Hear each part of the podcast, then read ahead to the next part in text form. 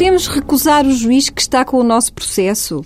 A resposta é afirmativa, mas tem de ser também explicativa.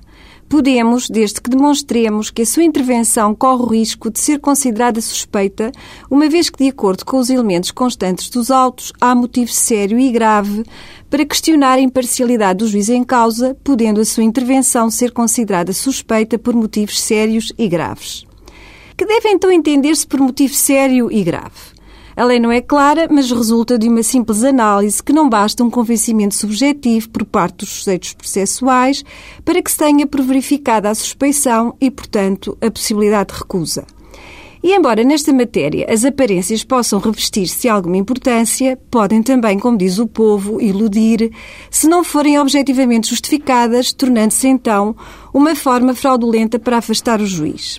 Há, pois, que apresentar factos concretos que indiciem que a conduta do juiz em causa é suspeita, não bastando considerações genéricas sobre a forma de interrogar ou de conduzir a audiência.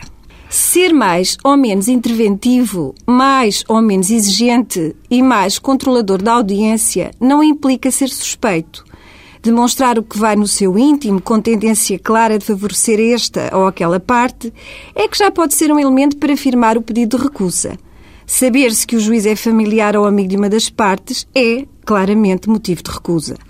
Nesta matéria, o grau de exigência tem necessariamente de ser grande, sendo imperioso que o comportamento recusado justifique um fundado receio de parcialidade sob pena de se manipular o princípio do juiz natural, que nos diz que nenhuma causa pode ser subtraída ao tribunal cuja competência esteja fixada em lei anterior. Assim, podemos recusar um juiz, sim, por motivos graves e sérios, demonstrados e justificados, que, por certo, poderiam dar também lugar a pedido de escusa por parte do próprio, situação de que falarei na próxima quarta-feira.